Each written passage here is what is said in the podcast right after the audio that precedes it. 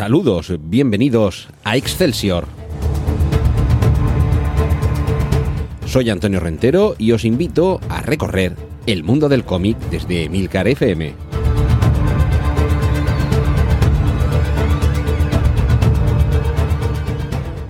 Saludos y bienvenidos a este podcast de Milcar FM donde repasamos en capítulos monográficos y autoconclusivos diversos aspectos relacionados con el mundo del cómic. Un personaje, una colección, una editorial o, como en el caso que nos ocupa, un artista, un dibujante. Hoy hablamos de Neil Adams, para algunos eh, quizá el que mejor ha dibujado a Batman y de hecho se debe a, a su pluma, a su talento, una de las etapas más fructíferas y más determinantes en la historia de, este personaje, sobre todo porque fue capaz de romper con la estética que se había popularizado a través de las series de televisión y recobrar o redotarlo de unos tintes oscuros, podríamos decir, que con el devenir de las décadas casi se han magnificado en el cómic, por supuesto, pero también, sobre todo, a través del cine. Pero empecemos por su, vida. Neil Adams es neoyorquino, además nació, si conocéis, en Nueva York, en Governor's Island, que es esta islita que hay en mitad del East River, que cuando vas con el teleférico que, te lleva a la zona de Queens, eh, pasas por encima, pues ahí es donde nació, en esa, en esa islita. Y eh, sus, nació en el año 1941, en plena Segunda Guerra Mundial, y ya de jovencito comenzó a tratar de abrirse camino en la industria de la ilustración, pero con desigual fortuna, sobre todo con colecciones de cómics que, bueno, no eran tan importantes o tan relevantes como las que con el tiempo acogerían su trabajo, pero le fueron permitiendo labrarse un nombre, ya digo, con desigual fortuna, no siempre bien pagado, de manera muy irregular, hasta que, bueno, se encargó de algunos personajes que sí que tenían cierta repercusión, como puede ser The Fly, de quien yo haber, eh, yo recuerdo haber leído algún cómic en mi niñez aquí en España, seguramente sería de editorial Novaro o de alguna de estas. Y, la cuestión, bueno, estuvo también en la editorial eh, Archicomics. E incluso tuvo una etapa en la que las, eh, las historietas que escribía, o bueno, perdón, que dibujaba, eran más bien un poco del género telenovela, ¿vale? En cómic, evidentemente, pero ese tipo de, de, historietas que hace más de medio siglo eran tremendamente populares. Tardó, tardó unos cuantos años en empezar a trabajar para DC y de hecho al comienzo tampoco es que tuviera mm, mucho éxito. Eh, venía, eh, aquí sí que ya comenzó a tener y a hacerse un nombre, y sí que es verdad que, que, son historias fabulosas. De hecho, ahora mismo, mientras os hablo, estoy tocando un, cómic en que se recogen algunas de las historias de esta etapa. Es la etapa en la que estuvo trabajando para Warren Publishing. Aquí en, en España, sobre todo, lo conocemos porque Tutain, eh, de quien ya os hablé en un capítulo de aquí de Excelsior, eh, la editorial de Joseph Tutain, eh, e, e, editó, publicó algunos de los cómics de, estas colecciones de Tutain bajo el título de Creepy, pero también tenía revistas como Iri, escrito Eerie, en los que Neil Adams comenzó a publicar algunos extraordinarios cómics de terror. Y yo creo que es seguramente esta etapa la que más influyó posteriormente en que evolucionara Drácula, ay, perdón, Drácula, Batman, de la forma en la que lo hizo. Que este sería simplemente uno de los puntos más a destacar de su figura. El otro, seguramente, sería eso tan original y que no muchos eh, autores han sido capaces de lograr, que es trabajar al mismo tiempo para Marvel y para DC. Pero me estoy adelantando. En DC comienza a trabajar a finales de los años 60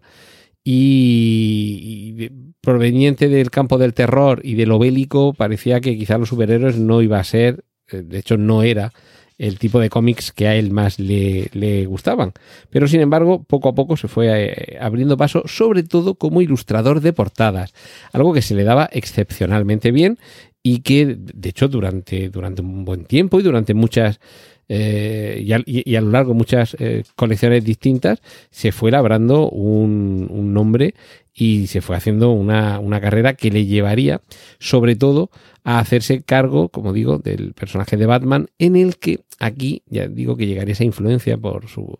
eh, experiencia previa en el mundo del terror, con algunos personajes, como pueden ser Spectre, por ejemplo,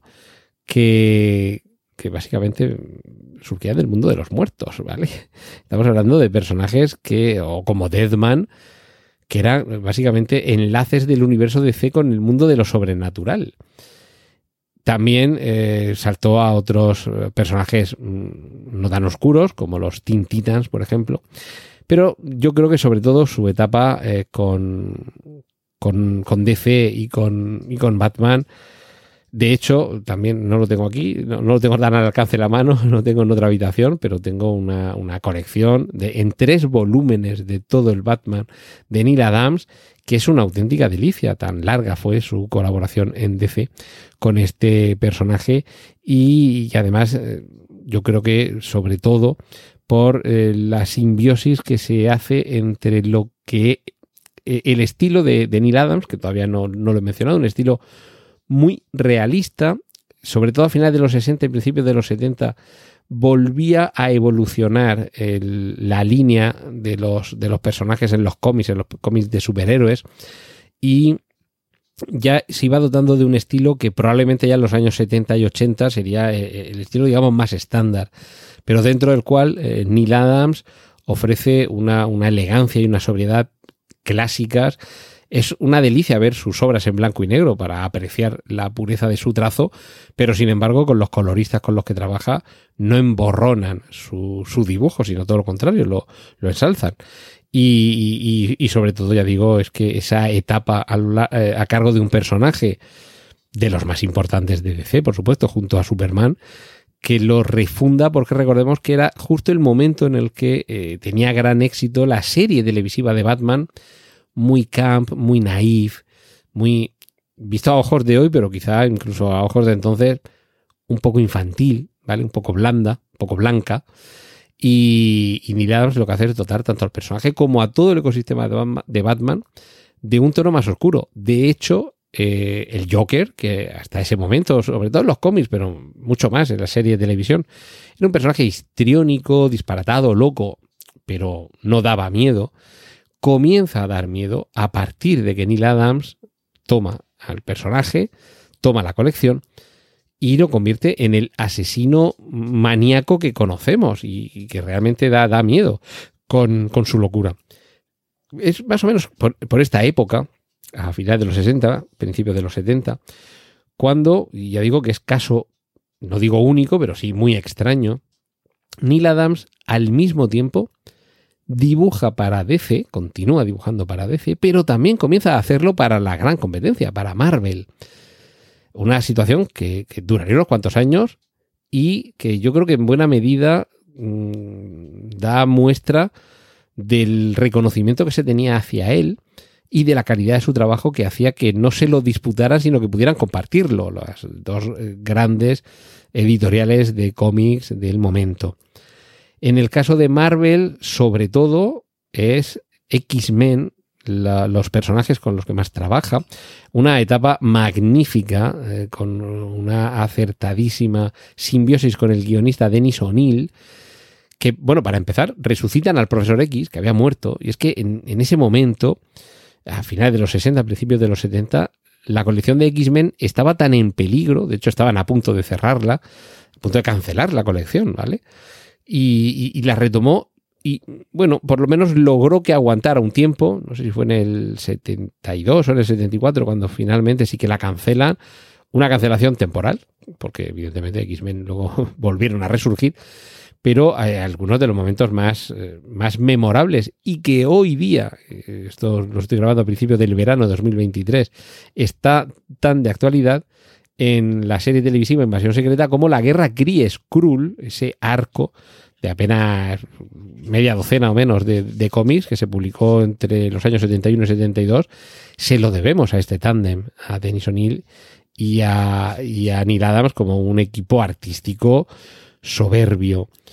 Mm, van transcurriendo los, años, años 70 y 80, es una auténtica autoridad, es un nombre incontestable, eh, mantiene influencia sobre otros eh, autores. Bill Sienkiewicz, por ejemplo, comienza, siempre se suele decir que comienza imitando a tus maestros hasta que adquieras tu propio estilo. Por ejemplo, el gran Bill Sienkiewicz en sus primeros trabajos, también en Batman, es muy evidente que quiere dibujar al Batman de Neil Adams y además lo hace,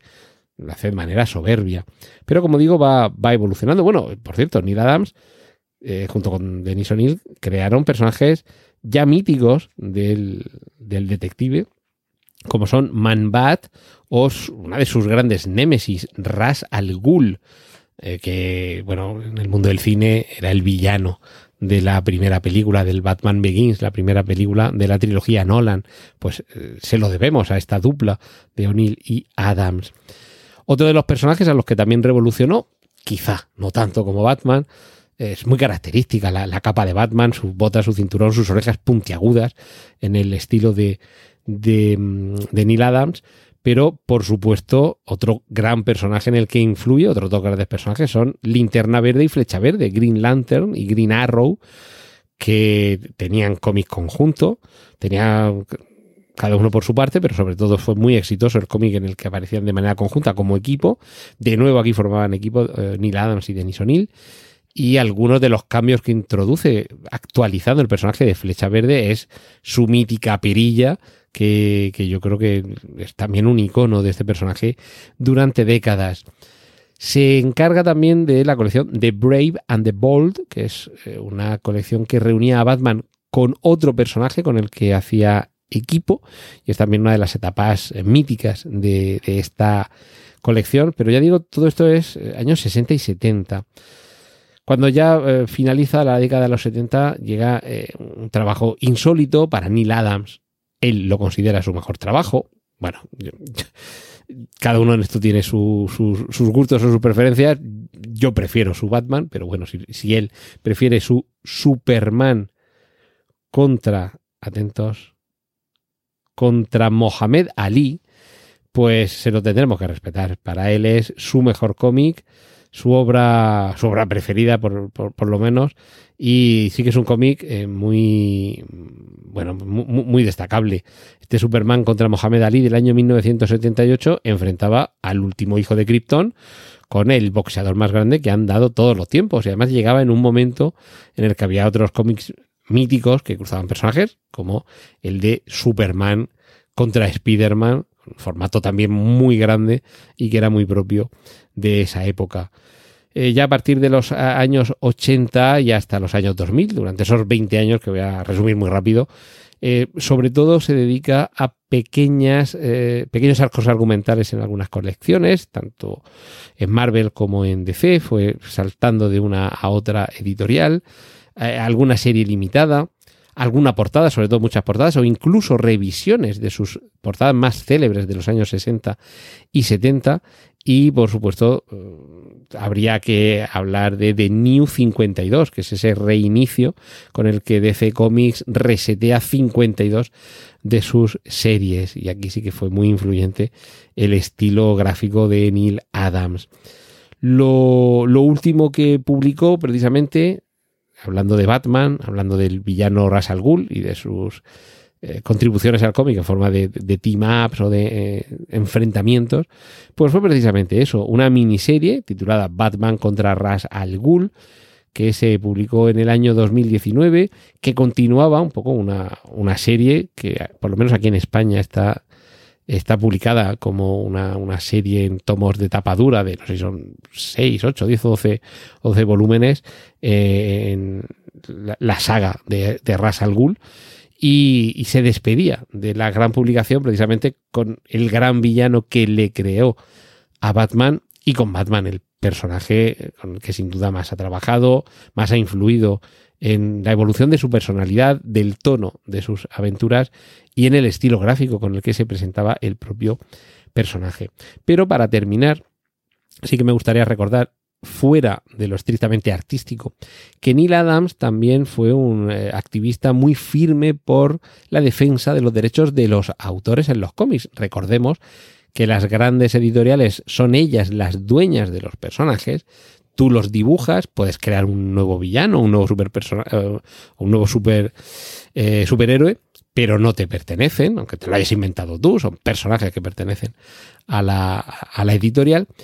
Y esto, y sobre todo por el reconocimiento del trabajo de los pioneros, es por lo que también se recuerda la figura de Neil Adams. De hecho, es que gracias a él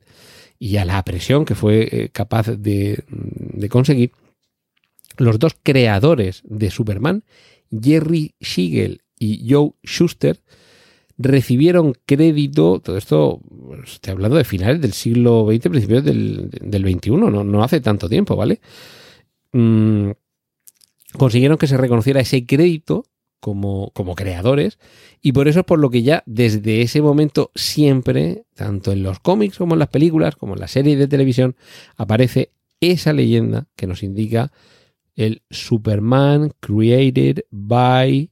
Jerry Siegel and Joe Shuster. Tanto estos como otros autores vieron así reconocidos sus derechos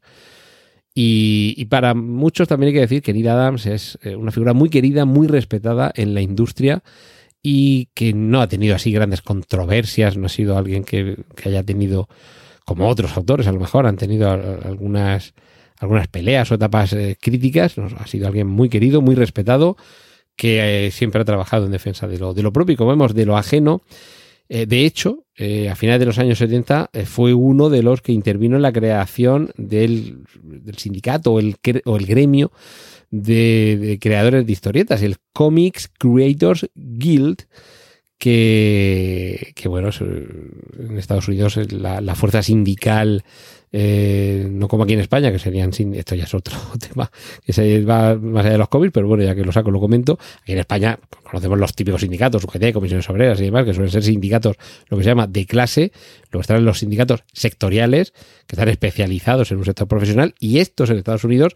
son importantísimos. Seguro que suena en estos últimos tiempos la huelga de guionistas, por ejemplo. Lo, acabo de ver que puede que también haya una huelga de actores y se paraliza la industria. Pues en el mundo del cómic sucede lo mismo y fijaos que fue ahí a finales de los años 70 cuando Neil Adams contribuyó precisamente a este asociacionismo en defensa de los derechos de estos trabajadores. Así que fijaos si hay cosas por las que recordar a Neil Adams y sobre todo por las que recordar sus obras. Mis favoritas, insisto, y me ciño a que tengo esos tres volúmenes que recopilan todo el Batman de Neil Adams, un par de volúmenes que recopilan todas sus historias de terror en Warren Publishing, aquí en España eh, las conocimos sobre todo a través de Tutain. Y, y, sí que es verdad que a lo mejor me quedo con la parte más clásica de su obra. No es que no me guste lo más moderno, pero ¿qué le vamos a hacer? Tengo gustos viejunos.